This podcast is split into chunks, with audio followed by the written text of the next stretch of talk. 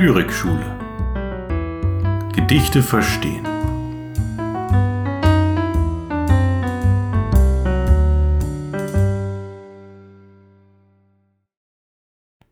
Jan Wagner Versuch über Mücken. Als hätten sich alle Buchstaben auf einmal aus der Zeitung gelöst und stünden als Schwarm in der Luft. Stehen als Schwarm in der Luft, bringen von all den schlechten Nachrichten keine. Dürftige Musen, dürre Pegasusse, summen sich selbst nur ins Ohr, geschaffen aus dem letzten Faden von Rauch, wenn die Kerze erlischt. So leicht, dass sich kaum sagen lässt, sie sind, erscheinen sie fast als Schatten, die man aus einer anderen Welt in die unsere wirft. Sie tanzen, dünner als mit Bleistift gezeichnet die Glieder, winzige Sphinxenleiber, der Stein von Rosetta ohne den Stein. Damit herzlich willkommen hier im Lyrikschule Podcast. Mein Name ist Johannes Thiele und ich bespreche hier jede Woche ein neues Gedicht aus vergangenen Tagen oder aus der Gegenwart, bekannte und weniger bekannte Texte. Ich lese diese Texte ein und versuche danach erste Gedanken zu einer möglichen Analyse und Interpretation zu geben. Heute ein Text, der noch kein Klassiker sein kann, denn dafür ist er viel zu jung. Es handelt sich um ein Gedicht von Jan Wagner. Jan Wagner ist allerdings ein Autor, der durchaus schon einen Namen hat. Um vielleicht nur einige seiner bekannteren Preise und Auszeichnungen zu nennen, wäre da an erster Stelle sicherlich der Büchnerpreis, der renommierteste Literaturpreis in Deutschland. Ist auch einer, oder vielleicht sogar der höchst dotierte Preis. Ich denke mal, mit 50.000 Euro ist man da schon definitiv gut dabei. Ja gut, der Literaturnobelpreis ist es natürlich nicht, aber immerhin der höchste Preis in Deutschland. Das muss man ja anerkennend sagen. Außerdem hat er, also die Liste ist sehr lang, aber vielleicht ein wichtiger Preis ist noch der der Leipziger Buchmesse. Auch das ein Preis, der vielleicht etwas heraussticht, weil es ungewöhnlich ist, dass Jan Wagner ihn als Lyriker bekommen hat. Normalerweise werden dort eher mh, hm, Erzähltexte und Erzähler ausgezeichnet. Gut, versuchen wir uns dem heutigen Gedicht doch einmal anzunähern. Wenn man eine Gruppe von Menschen fragen würde, was ihre Lieblingsinsekten sind, so würden sie wahrscheinlich unter den ersten drei Plätzen folgende Insekten finden. Marienkäfer, Schmetterlinge, Bienen. Unstreitig auf den hintersten Plätzen, also bei den unbeliebtesten Insekten, würden sich hingegen solche finden wie Wespen, Blattläuse, aus Sicht der Gärtner definitiv keine ganz beliebten Tierchen und an hinterster Stelle möglicherweise die Stechmücke. Ja, die Mücke hat keinen guten Ruf und wenn man jetzt einen Text über Mücken schreibt, so würde man annehmen, dass es eine Kriegserklärung sei, dass mit ihnen richtig abgerechnet wird. Aber der Text von Jan Wagner, der hier vorliegt, Versuch über Mücken, ist von anderer Art. Schon der Titel sagt an, es geht nicht darum, eine letztgültige Beschreibung dieser Tiere vorzunehmen, sondern es ist eine Annäherung, ein Versuch. Ein Versuch kann ja auch scheitern.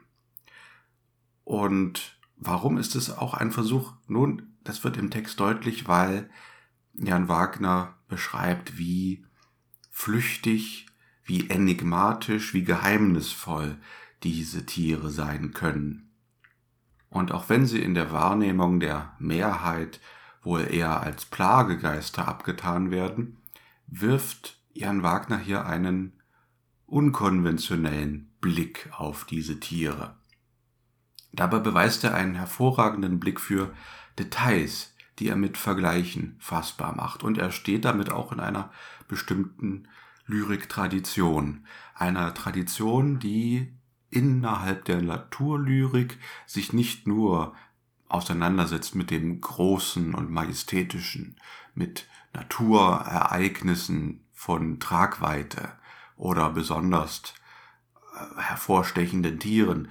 Nein, es ist eine Tradition, die auch das kleine Detail im Auge hat.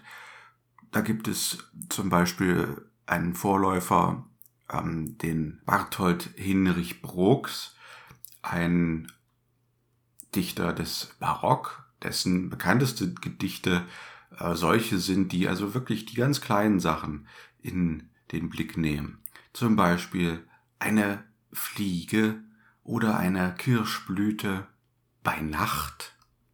Also nicht einfach nur irgend so eine Kirschblüte, ein Kirschbaum in, in, in voller Blüte, sondern eine Kirschblüte bei Nacht. Und durch dieses Detail wird es ja unverwechselbar. Denn wer schaut sich nachts schon mal im Detail Kirschblüten an? Und genau in dieser Tradition der Menschen, die genau hinschauen, steht, würde ich sagen, auch unser Jan Wagner, der in seinen Texten häufig dahin blickt, wo andere nicht hinblicken. Nun, wie werden die Mücken hier beschrieben? Es wird vor allem ihre Zartheit betont.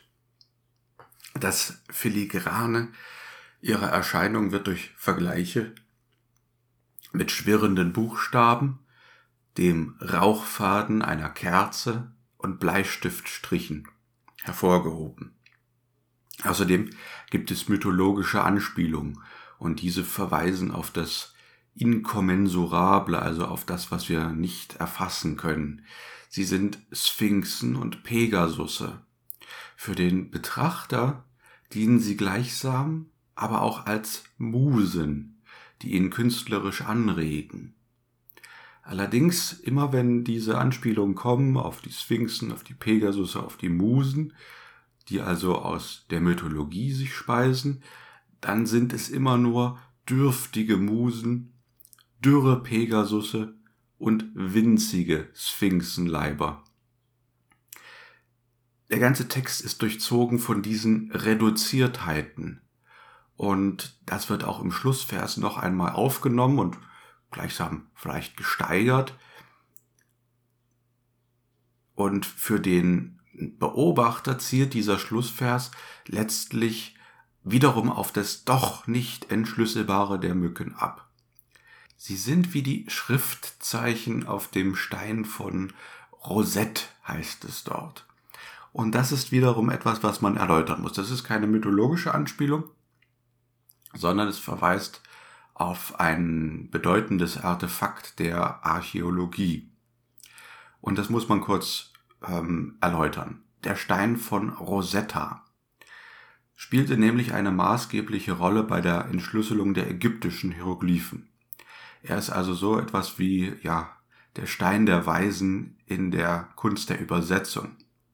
Warum ist das so?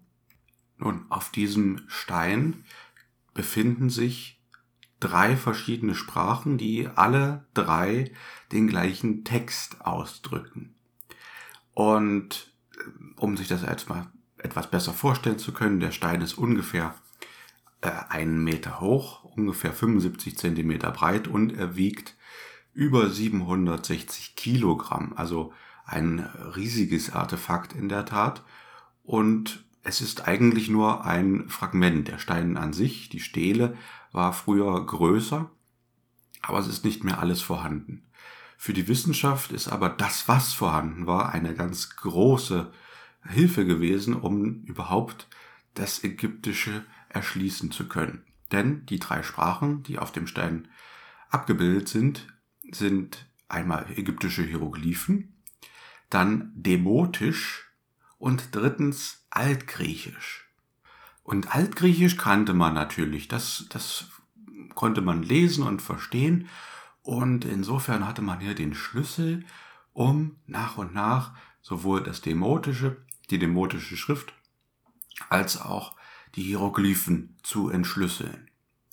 Und der erste, der das geschafft hat, war der französische Sprachwissenschaftler ähm, Jean-François Champollion im Jahre 1822.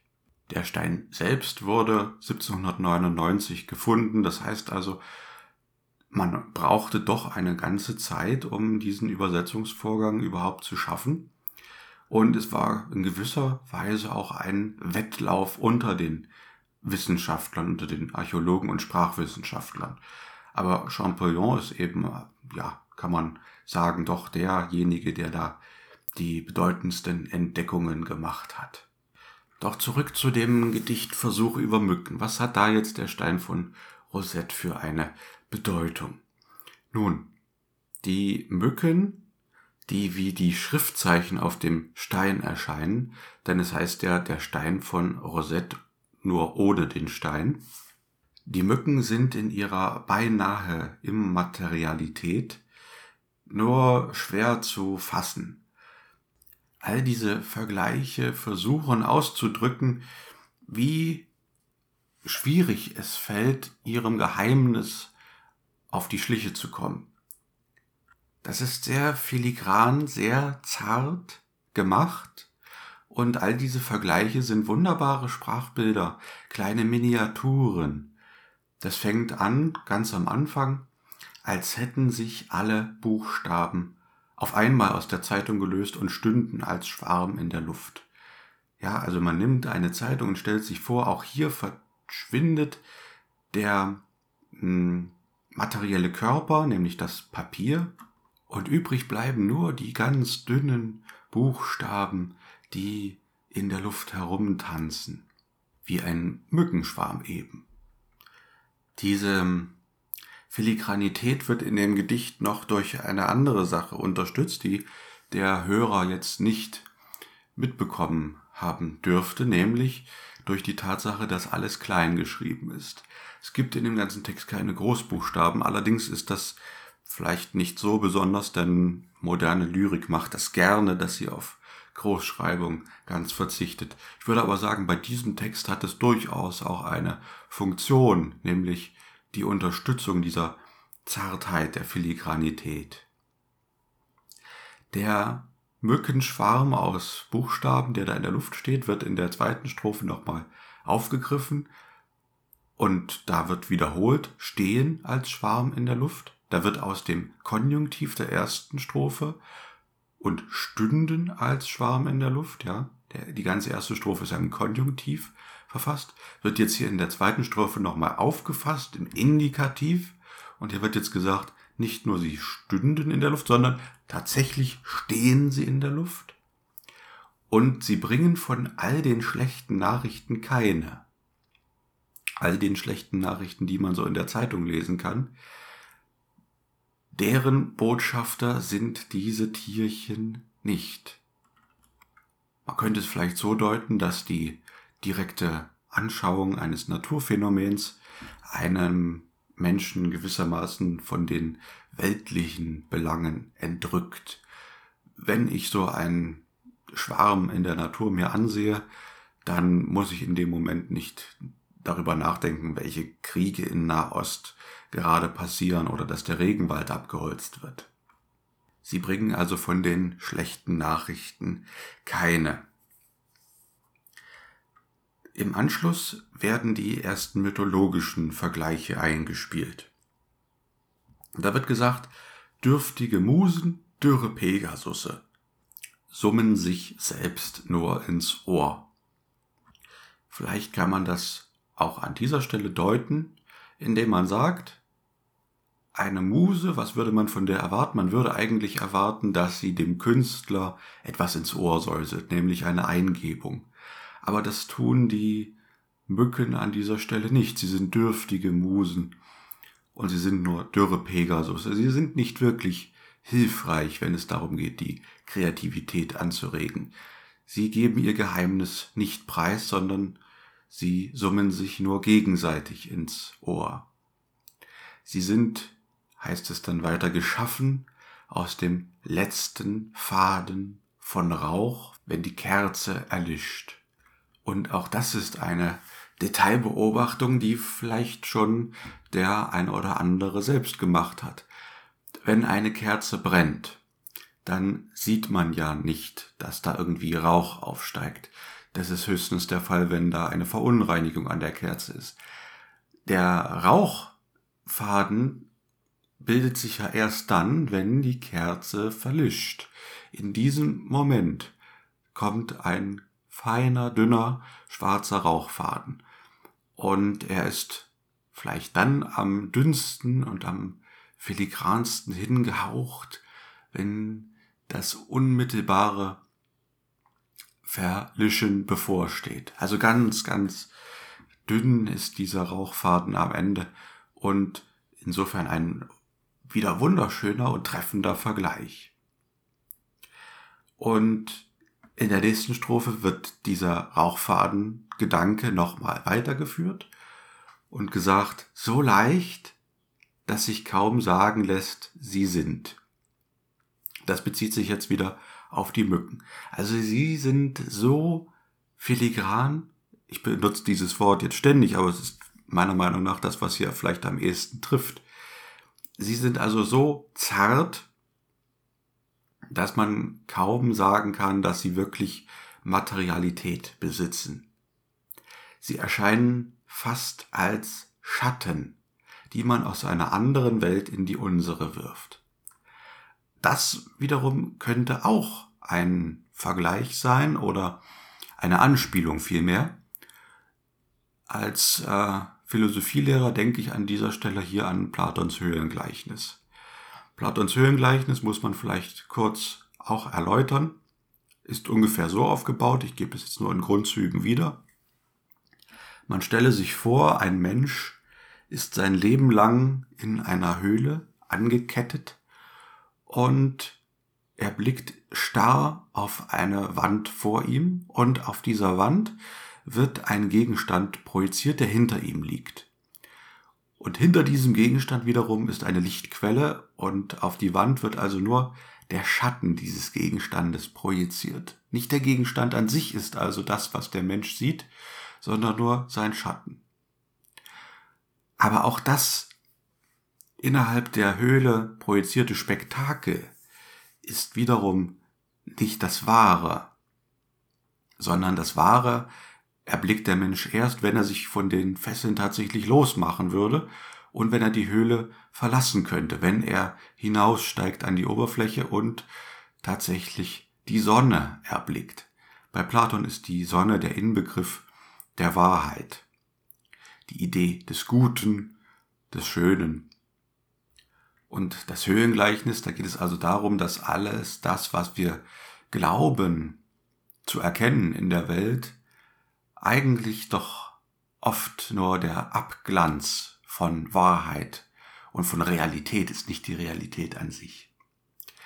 Und wenn Jan Wagner jetzt in diesem Gedicht sagt, dass die Mücken fast als Schatten erscheinen, die man aus einer anderen Welt in die unsere wirft, so könnte man sagen, dass er vielleicht hier dieses Höhlengleichnis, diese Idee aufnimmt und damit betont, dass wir das, was wir von den Mücken erkennen, erfahren, trotzdem niemals deren Wahrheit, deren Realität uns offenbart.